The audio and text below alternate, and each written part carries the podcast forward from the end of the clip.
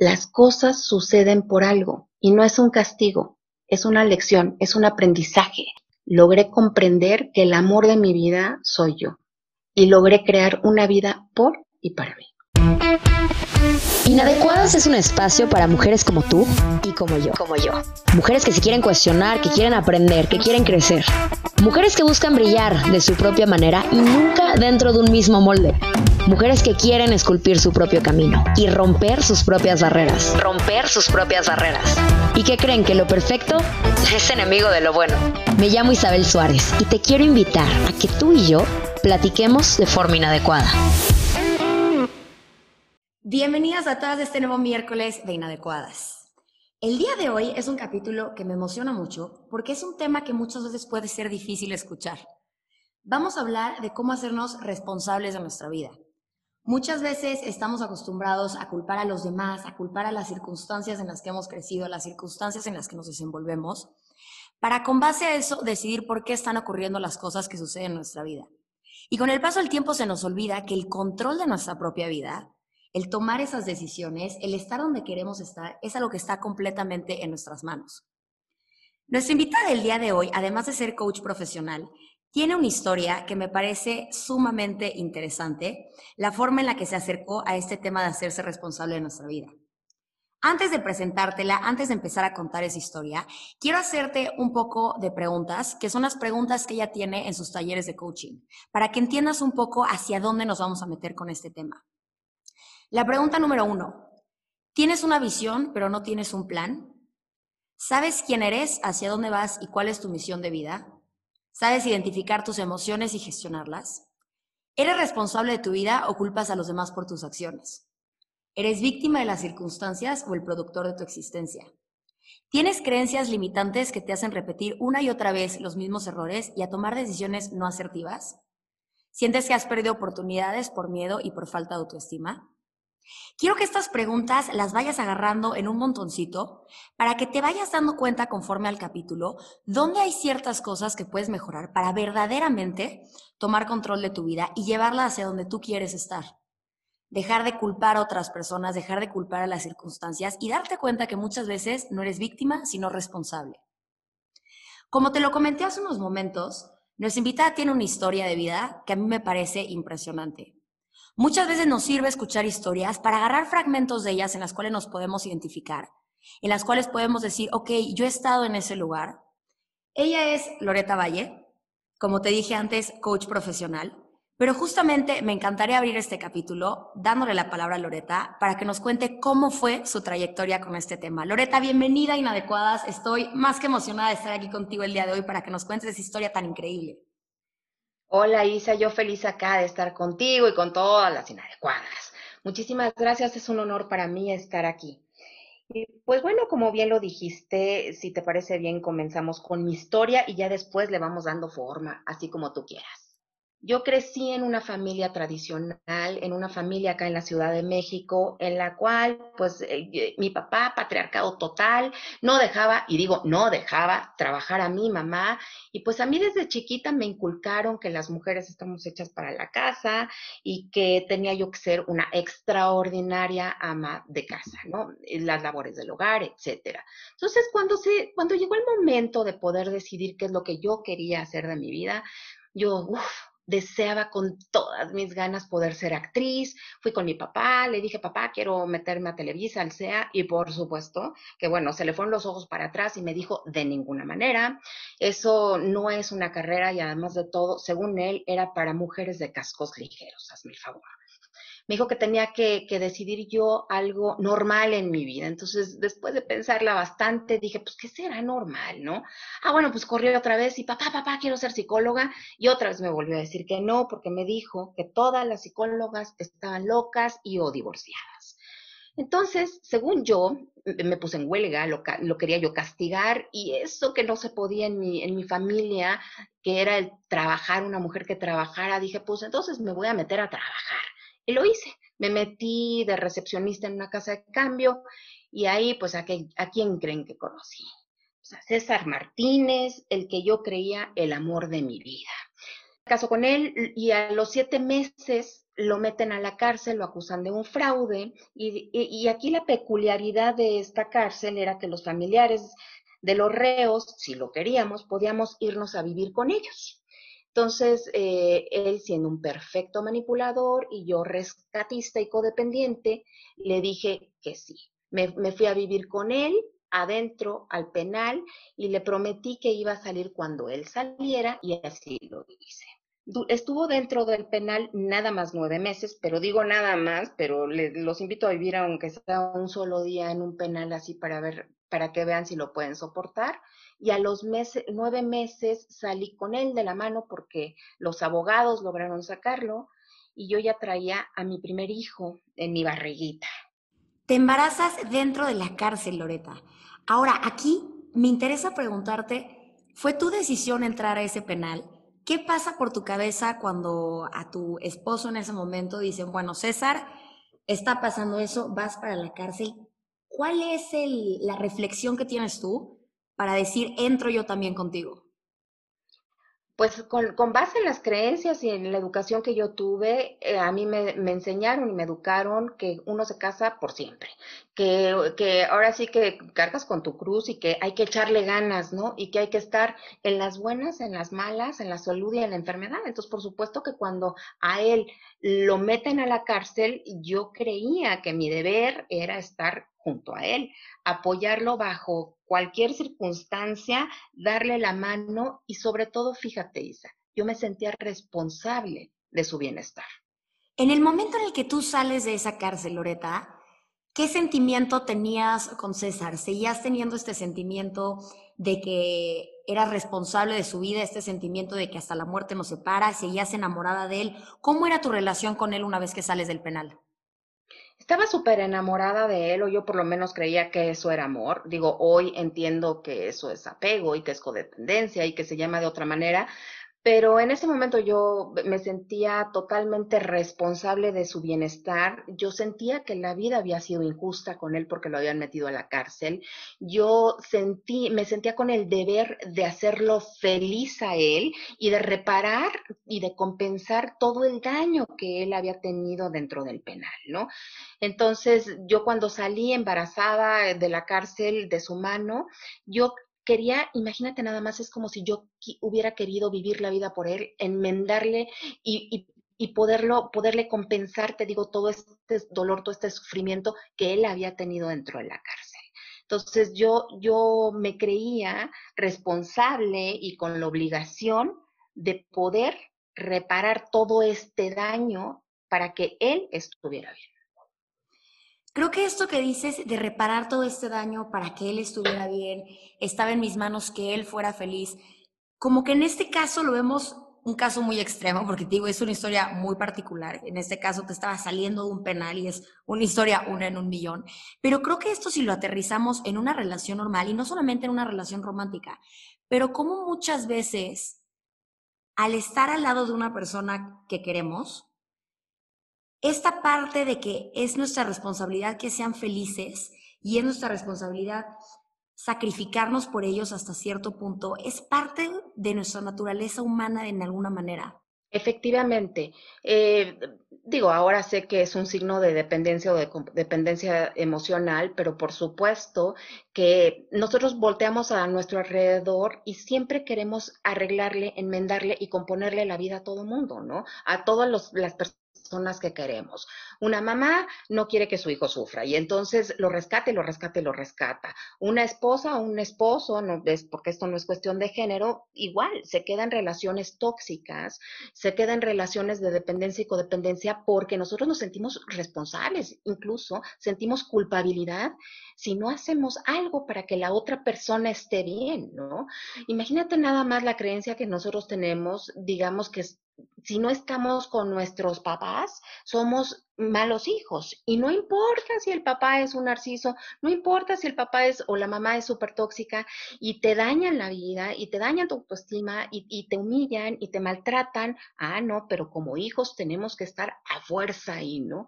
En comprender que no tenemos la obligación de estar en un lugar o de estar con alguna persona que nos está causando daño es súper complicado, Isa.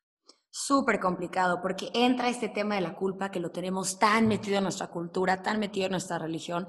Y cuando verdaderamente nos damos cuenta que la culpa es el sentimiento más inútil que puede tener el ser humano, creo que ahí empiezan a cambiar un poquito las cosas. Cuéntame, Loreta, ¿en qué punto ya sales del penal? ¿Tienes este sentimiento de que la felicidad de César es tu responsabilidad? ¿Cuándo es cuando te das cuenta que por ahí no esté el tema? ¿En qué momento decides salirte de esa inercia?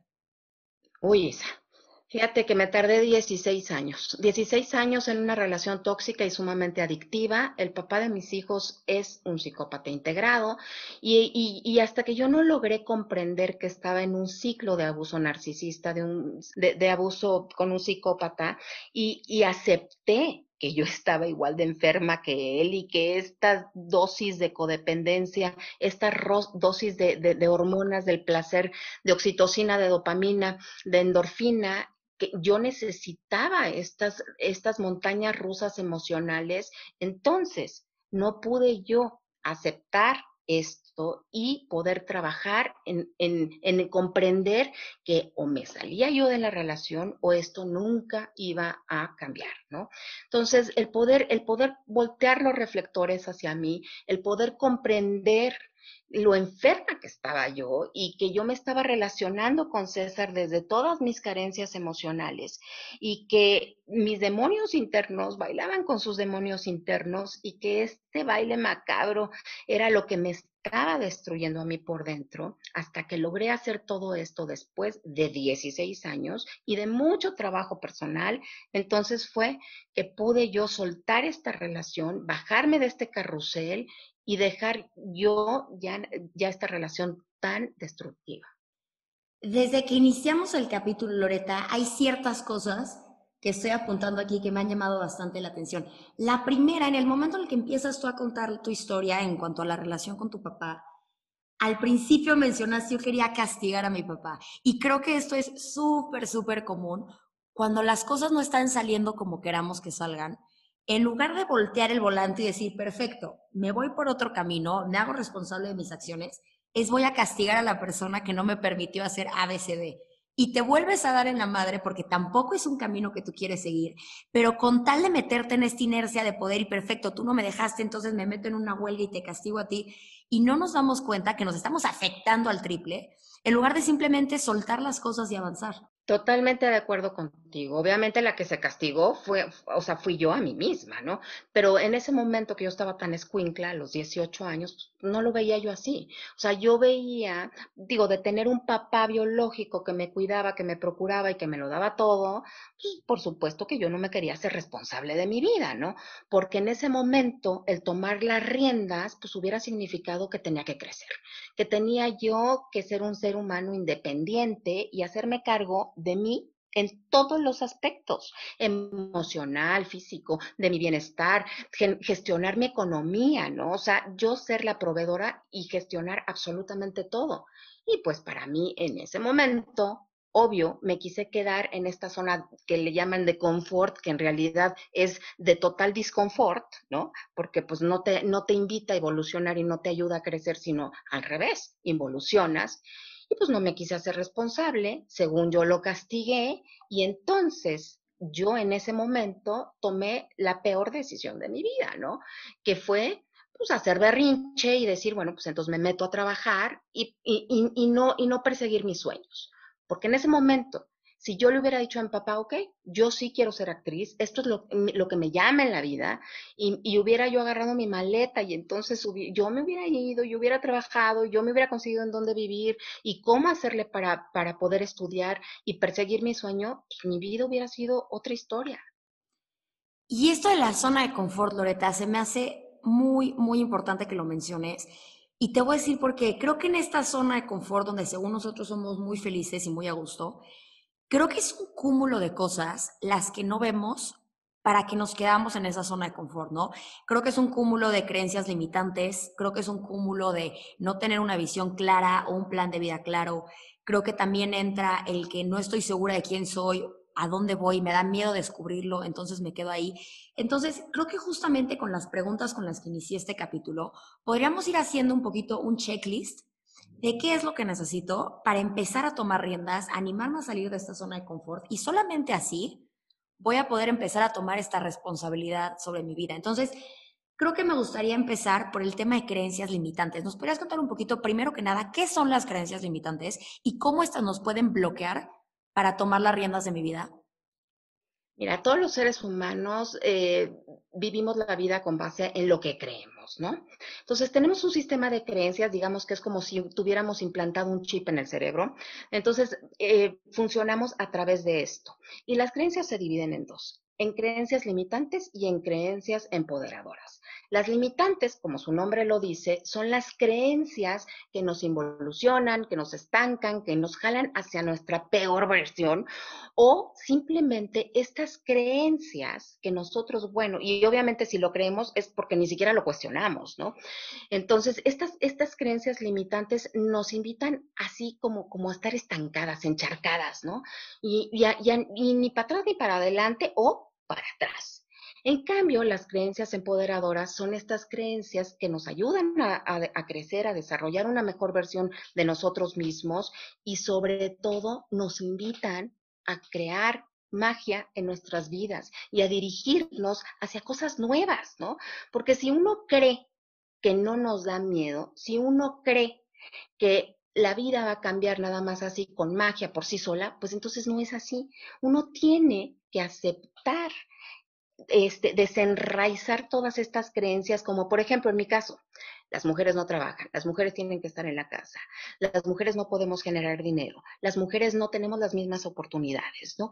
Estas creencias que a mí me implantaron desde chiquita, que además de todo ni eran mías, ¿no? Era, era, eran de mi papá, eran de mi mamá, eran de mis, de mis ancestros, y entonces estas creencias a mí me estaban limitando. En algún momento me funcionaron para pertenecer a mi clan pero llegó un momento en que yo las tenía que haber revisado para poder desenraizarlas y suplantarlas, reemplazarlas por creencias que sí me ayudaran a desarrollar la vida, que una mejor versión y a crear la vida que yo quería crear, ¿no? Como, por supuesto que las mujeres no nada más no trabajan, o sea, tenemos que trabajar, tenemos el derecho y tenemos la responsabilidad de ser seres humanos autónomos e independientes. Y si yo, Loreta Valle, no trabajo, no me desarrollo, no, no, no, no eh, reviso mi sistema de creencias, entonces siempre voy a seguir sometida a la voluntad de otra persona, sometida a los deseos de otra persona. Y, me, y, siempre iba a estar yo atrapada en un guacal. Y si yo me salía del huacal y entonces la persona que gobernaba mi vida, la que yo le había cedido mi, poder, sea mi papá biológico, sea, sea, sea, un marido, sea quien sea, entonces yo siempre iba a tener que ceder a todas estas peticiones y a todos estos gustos, porque nunca me había atrevido, yo en mi caso, a construir una vida por y para mí, para poder ser autónoma e independiente. Y esto que dices de ceder me brinca mucho porque creo que es parte de nuestra cultura, ¿no? Parte de nuestra religión, parte de cómo nos enseñaron que teníamos que llevarnos con nuestra familia, ¿no? Siempre existe un tema de lealtad hacia los padres, hacia Dios, hacia los maestros, hacia ciertas autoridades, y que en un punto está padrísimo, pero tenemos que saber deslindar un punto de lealtad y agradecimiento sano a un punto donde todas mis creencias limitantes las voy a dejar en ese lugar, porque si no lo hago, entonces soy una mala hija, soy una mala persona, soy una mala hermana, soy una mala A. Entonces, esto que dices de revisar las creencias limitantes, creo que ahí está la clave, ¿no? Una vez que nos sentamos a hacer el ejercicio de decir, ok, hoy en día creo esto, esto, esto y esto. Voy a ir bullet por bullet, checando, cuestionando cada una de ellas. Y una vez que yo las hago consciente, ahí cambia absolutamente todo, porque ahí ya no te puedes hacer la tonta. Ahí ya sabes que no estás tomando la responsabilidad de tu vida por este tema. Y en ese momento, puff, es un parteaguas para decidir lo que sigue. Así es, totalmente. Lo que pasa es que los seres humanos no, no, ni siquiera nos cuestionamos qué creo, por qué lo creo, y hacia y esta creencia hacia dónde me lleva, ¿no? Porque la creencia igual es de la tía Juanita, ¿no? O del o del abuelito o de quién sabe qué, que en su momento, o sea, funcionó, pero ya no funciona. Entonces, estas creencias, te digo que, que nos ayudan a evolucionar en lugar de evolucionar. Y cuando tenemos la valentía de, de, de, hacer este análisis, este autoanálisis de las creencias que tenemos y que logramos honrar y agradecer que en su momento nos funcionaron y aceptar que ya ahorita no nos funcionan a la, a, la mejor y que las tenemos que reemplazar, entonces efectivamente nuestra vida se transforma y además de todo nos hacemos responsables y cargo de lo que somos. Claro, y sabes que uno de los temas que a mí más, más, más me importa meterme inadecuadas es este tema de cuestionar, ¿no? Porque creo que el cuestionar te va de la mano con autoconocimiento, con entender qué quieres, con entender qué eres, y de ahí se va desenredando una bola de cosas que te van a llevar a lo que verdaderamente quieres tú en tu vida. Esto que mencionas de tener la valentía para revisar estas creencias, creo que siempre que existe la valentía, pues del otro lado existe el miedo, ¿no? Y está este miedo que por él mismo vamos a perder oportunidades, por este miedo no nos vamos a atrever a salirnos de esta zona de confort, por este miedo no nos vamos a atrever a cuestionarnos. ¿De dónde crees tú que venga este miedo y cómo nos los podríamos empezar a quitar? El miedo definitivamente viene de la incertidumbre, ¿no? O sea, porque nos da, nos da miedo descubrir algo porque entonces nos vamos a meter voluntariamente, entre comillas, en una zona que no conocemos. Y lo que no conocemos, o sea, vivir en la incertidumbre de no saber hacia dónde vamos, pues obviamente nos aterra, ¿no? Los seres humanos, por definición, nos gusta lo que sí conocemos. Por eso no cambiamos, por eso no nos transformamos, porque aquí estoy bien, porque por lo menos ya me sé el caminito, ¿no? Pero cuando nosotros aprendemos que siempre vamos a tener miedo, o sea, eso no se nos va a quitar, pero que el miedo lo tenemos que poner en el asiento del copiloto para que nos advierta, pero que no dejemos que el miedo gobierne nuestra vida, que maneje nuestro coche. Entonces, aunque tengamos miedo, aunque sepamos que vamos a entrar en una zona desconocida, nos tenemos que aventar. Y ya que nosotros nos aventamos, obviamente esta zona ya deja de ser desconocida, empieza a ser poco a poco conocida.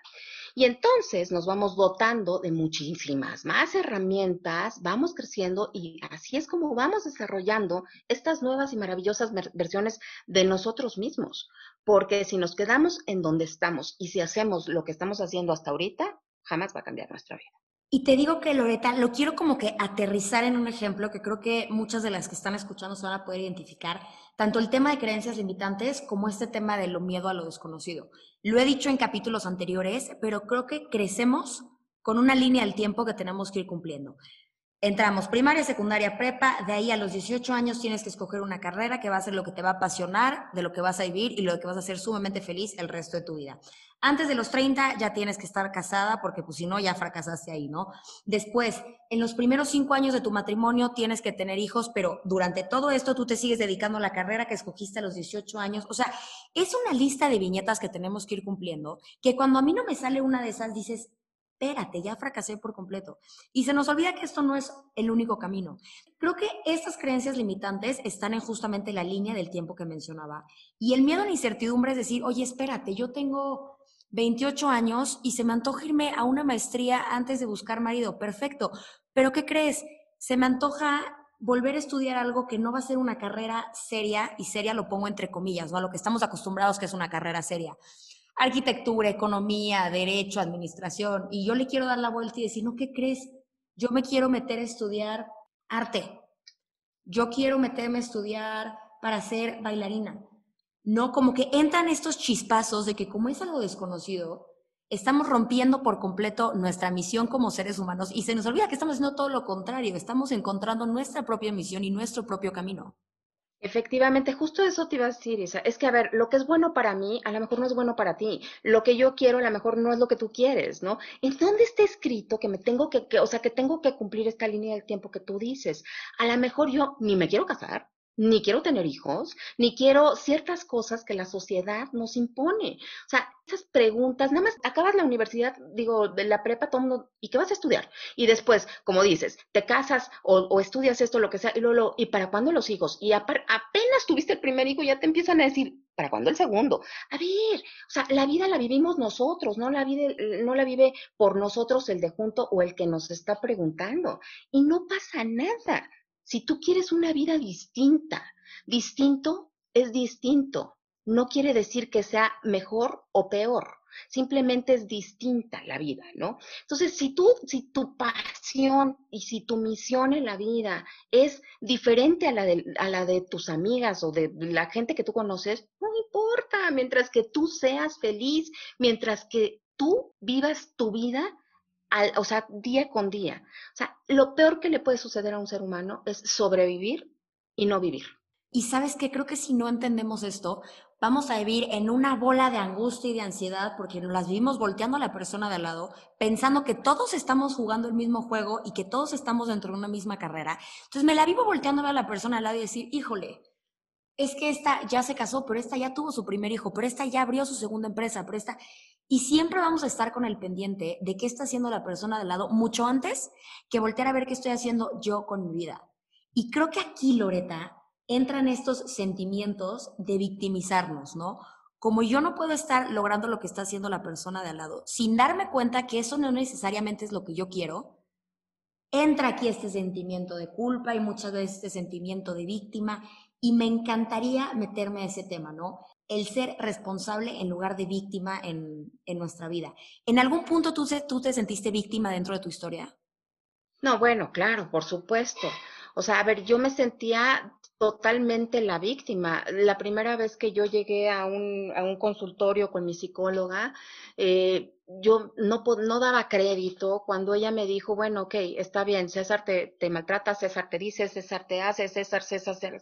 ¿Y tú qué? O sea, yo volteé con ojos así como, como se me rolaban los ojos y yo le decía, pero qué parte no comprendes que él me maltrata, que él, que él, que él, que él.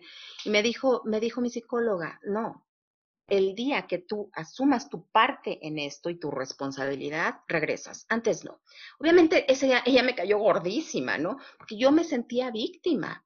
Claro que me sentía víctima. Y no nada más yo, todos los seres humanos siempre andamos ahí de víctimas, ¿no? Siempre le echamos la culpa a la mamá, al papá, al hijo, al gobierno, al vecino, al trabajo. Eh, incluso decimos, me hiciste enojar. O sea, tú sacas es mi peor versión, tú esto, tú lo otro, o me, o me, me, me. Y no es me. A mí nadie me puede hacer enojar si yo no lo permito. Y nadie tiene por qué cargar con mi vida, ni el gobierno, ni mi mamá, ni mi papá, ni mi vecina, ni nadie. La, única que tiene que hacerse responsable de mi vida soy yo. Y te digo, Isa, en el momento en que yo logré voltear los reflectores hacia mí, en el momento en que yo tomé mi 50% en la relación con César, porque yo siempre tuve una opción, a pesar de que él me maltrataba, a pesar de que él me hiciera, yo siempre tuve las puertas abiertas. Lo que pasa es que me daba terror, me daba pánico hacerme responsable de mí y entonces estar vestida con este traje de la víctima me, seguía manteniendo en esta zona conocida, en esta zona en la cual yo no me tenía que esforzar. Y como muchísimas mamás, yo decía, es que no me quiero divorciar porque no quiero que mis hijos estén criados en un hogar roto sin papá. Cuando lo que en realidad me mantenía ahí era la falta de responsabilidad que yo tenía. Eh, no quería crecer, yo era una niña atrapada en el cuerpo de un adulto, porque si realmente observamos las cosas, una mamá amorosa es una guía y una mamá amorosa comprende que se educa a los hijos con el ejemplo, más no con la palabra. Y que si yo estaba en, esto, en este hogar con maltrato, con un, con, un, con un papá alcohólico, con un papá irresponsable, con un papá maltratador, entonces, eso es lo que yo les estaba enseñando a mis hijos y les estaba enseñando que la mujer tiene que aguantarlo todo, que tiene que ser sumisa y que la mujer se tiene que guardar en un cajón y nada más ser la esposa de o la mamá de. Y es muy complicado, como tú dices, voltear los reflectores porque no es nada fácil reconocer que durante todo este tiempo tú estuviste paralizada como una víctima, ¿no? Porque siempre que somos víctimas es imposible que podamos cambiar el rumbo o que podamos avanzar, ¿no? Si yo me la vivo culpando a mis papás por la forma en la que crecí, a mis hermanos, a las circunstancias, a mi familia. Llega un punto que dices, por más heridas que tenga, porque todo mundo tiene ciertas heridas y todo mundo crece con ciertos traumas, si yo ya como adulta no puedo decir, ok, tenemos esta herida, pero ¿qué crees? En lugar de apuntar dedos, voy a intentar transformarla para ya salir adelante con esa herida como un bagaje de experiencia, de aprendizaje, etc. Pero hasta el momento en el que yo no voltee y cambie el papel de víctima responsable, eso no va a suceder nunca. Y nos vamos a quedar estancados en una cajita de es que tu mamá, es que tu papá, es que tu hermana, es que tú tal. Y de ahí no vamos a salir nunca. Totalmente de acuerdo. Es responsabilidad. Mira, obviamente un niño no puede decidir, no, no tiene autonomía y no puede decidir desprenderse de sus papás, digamos, si, si los papás lo maltratan. Y esta posición también la tienen los adultos mayores, ¿no? Pero fuera de los niños que, que, no pueden hacerse responsables de ellos mismos y de, los, y, de las personas de la tercera edad que tampoco ya pueden valerse por sí mismas, todos los demás sí podemos. Y todos los demás tenemos que ser responsables. Y llega una edad, Isa, en que uno se tiene que hacer responsable de resignificar su historia. No importa si tus papás te maltrataron, te hicieron, te dijeron, te tornaron, no importa las circunstancias que viviste de chico la realidad es neutra y una, uno ve las cosas como las quiere ver, con un tinte positivo o con un tinte negativo. Y yo sé que comprender este concepto de que sea la circunstancia que hayas vivido, la que sea, ¿eh? Tú la, puede, tú, tú la puedes resignificar y puedes verla como una oportunidad de crecimiento, aunque haya sido algo terrible que te sucedió. Muchísimas personas que logramos resignificar nuestra historia y que en lugar de vivirla desde una, una, una, una, postura de víctima, la empezamos a vivir desde una postura de agradecimiento y empezamos a producir nuestra existencia, reescribimos nuestro guion en, en la vida y entonces logramos ser personas resilientes, que entendemos que fue una oportunidad esta adversidad para poder fortalecernos, sacar más herramientas y entonces salir, bueno, pero como proyectiles, lanzados con una energía maravillosa para poder crear una mejor versión de nosotros mismos y, una, y desarrollar una vida maravillosa. Y no hay dolorímetro, ¿eh? no, hay, no son competencias de que es que a mí me pasó esto, es que a mí me pasó lo otro. Cada quien vive lo que tiene que vivir de la forma en que la tiene que vivir. Y a lo mejor lo que a mí me duele más no es lo que te va a doler más a ti.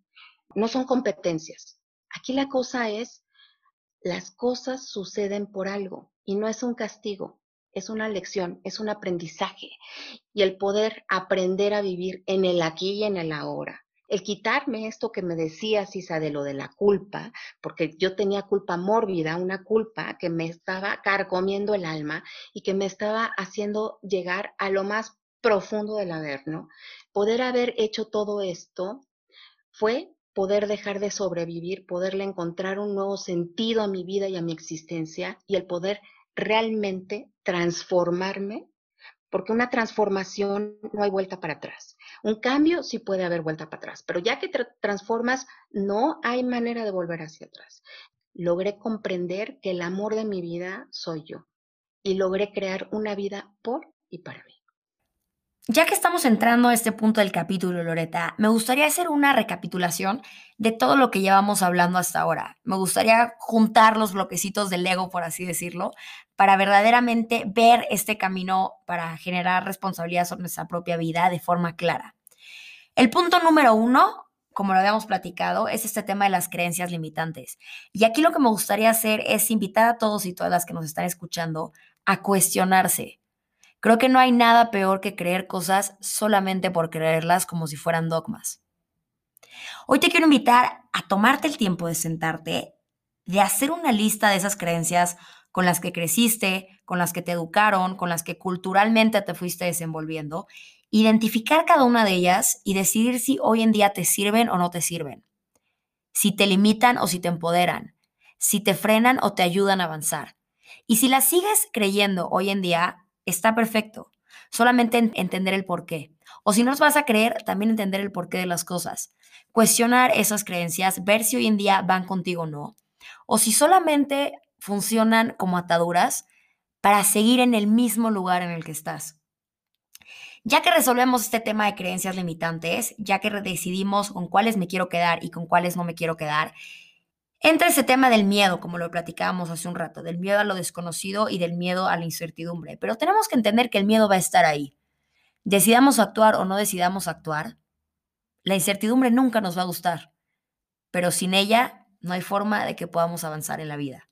De ahí entramos a mi parte favorita, al papel de la víctima. Con esas creencias limitantes, con este miedo a lo desconocido, estamos en una zona de confort. Y en esa zona de confort, lo más fácil que podemos hacer es apuntar dedos.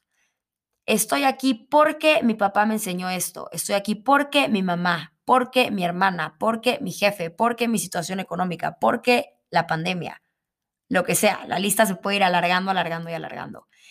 Pero mientras yo siga en esa zona de confort, mientras yo no me atreva a echar un clavado adentro y decir, esto está en mis manos, la única persona que lo puede cambiar soy yo, no vamos a poder hacer absolutamente nada.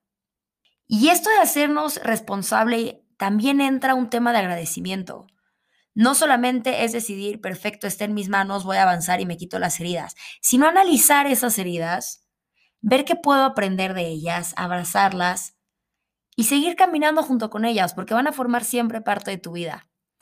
Aquí el tema y a los que a lo que te quiero invitar es a que entiendas que lo que tú quieres en tu vida está dentro de ti y a final de cuentas tú lo sabes.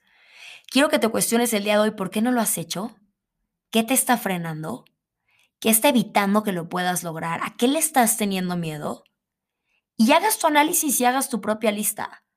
No se trata de que porque escuches este capítulo ya tengas todas las respuestas, pero lo que espero es que si escuchas este capítulo, lo tomes como una invitación para reflexionar tu caso. Como decía Loreta, lo que es bueno para una persona no necesariamente es bueno para la otra persona, pero analízalo. Y una vez que lo analizas, verdaderamente vas a ver que el camino que quieres tú en tu vida, la única persona que lo puede hacer o que puede evitar que suceda, eres tú. No las heridas que traes, no el cómo te educaron, no tu circunstancia económica. Si quieres algo, ve por ese algo. ¿Van a entrar sentimientos de culpa? Sí. Pero la culpa, como lo mencionaba antes, es el sentimiento más inútil que puedes tener, porque la culpa va a ocultar cualquier tipo de responsabilidad. Solamente te vas a sentir mal por algo, pero sin tomar acción por ese algo. Ya llevas muchos años intentando cumplir expectativas, ya llevas muchos años siguiendo un manual, con el que te dijeron que era la única forma en la que se podía jugar en esta vida.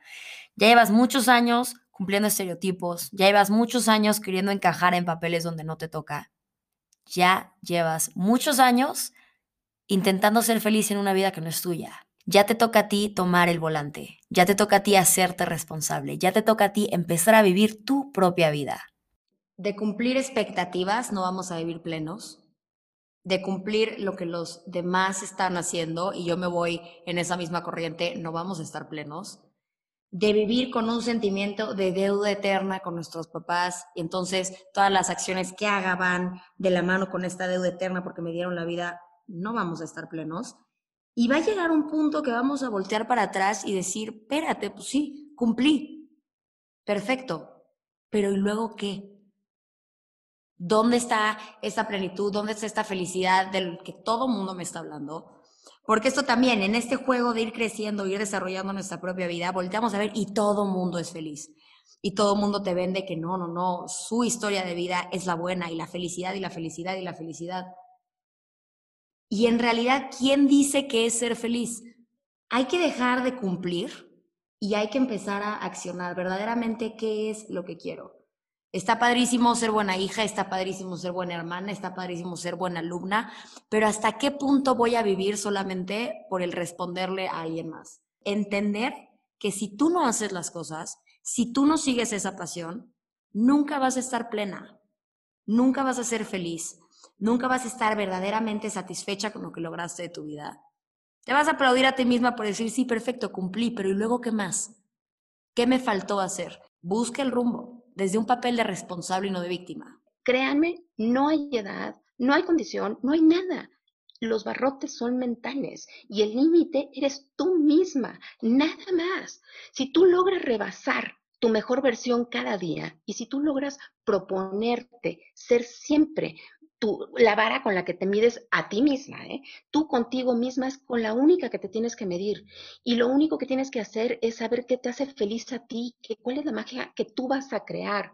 Y romper esto que acaba de decir Isa con las lealtades familiares es súper complicado. Pero si tienes una mamá tóxica, un papá tóxico, un hijo tóxico, o sea, si tienes personas a tu alrededor que te están dañando, te tienes que alejar de ellas. Obviamente de un hijo no te puedes alejar, pero sí puedes eh, aprender técnicas y no engancharte en esas situaciones y comprender que sí hay mamás que tienen hijos narcisistas, que sí hay mamás que, tienen hijos psicópatas y que eso ni se cura ni se, ni se enmienda. Lo que uno tiene que hacer es aprender a blindarse para poder vivir en paz con esa situación. Esto de blindarse se me hace súper importante, Loreta. Y esto que estás diciendo de aprender a identificar personas tóxicas en la vida o lo que estábamos diciendo, lo que vamos diciendo durante todo el capítulo de hacerlo responsable, creo que esto de repente se puede tornar a que la persona está siendo egoísta. Y tenemos que aprender que no tiene nada que ver el egoísmo con generar nuestro propio camino y con diseñar nuestra propia vida. Tenemos que romper este tema de que soy egoísta, tenemos que romper este tema de que entran las culpas, tenemos que romper este tema de que si me voy por otro camino, voy a ser la oveja negra y ya valió madres y le fui desleal a todo el mundo. No, no estás haciendo absolutamente nada malo. Estás dándole sentido a tu vida y estás generando la vida que tú quieres para que tú puedas ser feliz. Isa, eso se llama amor propio. Pero efectivamente, desde chiquitas, desde niños, nos están diciendo que no seas egoísta, que no seas presumido, que no quién sabe qué. Fíjate, ni siquiera nos atrevemos a hablar con naturalidad de nuestros logros. No nos atrevemos, no, nos, nos, da sentimiento de culpa y nos sentimos mal llegar a lo mejor con las amigas o, con quien sea, hombre, y poder decir que creen, estoy súper orgullosa de mí misma porque me acabo de graduar y ahora ya no nada más soy coach transformacional, ahora también soy hipnoterapeuta. ¿Y qué creen? Estoy orgullosísima y me aplaudo de pie porque estoy estudiando neurociencias o porque whatever, ¿no? O sea, nos da pena porque nos enseñaron que eso es malo y somos merecedoras de todo. Nos, eh, apapacharnos y darnos palmaditas a nosotras mismas es nuestra obligación y eso no es egoísmo y la vida así es como en el avión. Primero te pones la mascarilla de oxígeno tú y después se la pones a tus hijos y a los de alrededor. Porque si tú estás bien, porque si tú te amas a ti misma, porque si tú te procuras, te cuidas y te apapachas, entonces vas a poder darle ese ejemplo a tus hijos. Y cero que es egoísmo, es amor propio. Y es reconocer que el amor de tu vida eres tú misma. Antes de cerrar este capítulo, me gustaría invitarlos a verdaderamente reflexionar lo que íbamos platicando, ¿no?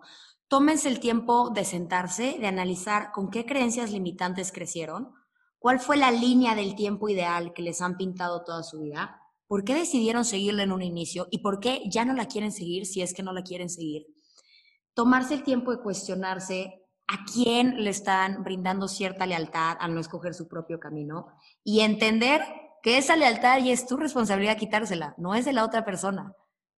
No depende de que la otra persona te suelte y te deje hacerlo o te permita hacerlo, porque ahí andas de víctima. Es tu responsabilidad simplemente hacerlo, aventarte a esto desconocido y verdaderamente escuchar tu propósito de vida, porque créeme, lo traes allá adentro. Tú sabes qué es eso que te apasiona, tú sabes qué es eso que te mueve. Ahora, cuestionate el por qué no lo estás haciendo. ¿Qué te está frenando? Y una vez que encuentres ese que te está frenando, te me quitas del papel de víctima, te me pones en el papel de responsable y vamos a darle. Totalmente, Isa. La responsabilidad de crecer es de nosotros mismos. Nadie va a venir a jalarte, nadie te va a venir a dar la mano y decirte, mira, vente, vámonos por acá. No, nadie. Tú tienes que ser tu propio papá y tu propia mamá, que te dé la mano, que te jale y que te obligue a hacer cosas. El, el, poder tomar una decisión de ser responsables para crear cambios significativos en nuestras vidas, siempre al principio te vas a tener que jalar a ti mismo, vas a tener que ver de dónde sacas esas ganas, de dónde sacas esa energía para poder completar tus metas. Y si no lo haces tú, nadie lo va a hacer. Y el mejor día para poder tomar estas decisiones es hoy. Y la única persona que, lo, que va a tomar esta decisión eres tú mismo. Porque si sigues haciendo lo mismo, seguirás obteniendo lo mismo. ¿Quieres una vida extraordinaria? Haz un esfuerzo extraordinario. Y el esfuerzo extraordinario es revisa tus sistemas de creencias, revisa cuáles te están limitando y reemplázalas por creencias que te acerquen a eso que tanto anhelas en tu vida. Loreta, gracias por esta plática tan deliciosa. Espero que, así como yo, las que nos estén escuchando, logren reflexionar este tema, logren verdaderamente analizar dónde están paradas, si es verdaderamente el lugar donde quieren estar o si les gustaría un camino distinto. Antes de despedirnos, me gustaría que nos contaras dónde te pueden encontrar en redes sociales, en talleres, si alguien tiene ganas de, adentrarse más en el tema, dónde te podrían buscar. Claro que sí. Me pueden encontrar en mis redes sociales que son Instagram, Facebook, Twitter, este, YouTube, todas las redes sociales como Loreta Valle MX. Loreta es con doble T. Mi página web es loretavalle.com y cualquier cosa estoy a sus órdenes. Loreta, gracias nuevamente, gracias a todas las que nos están escuchando y nos vemos el siguiente miércoles de Inadecuadas.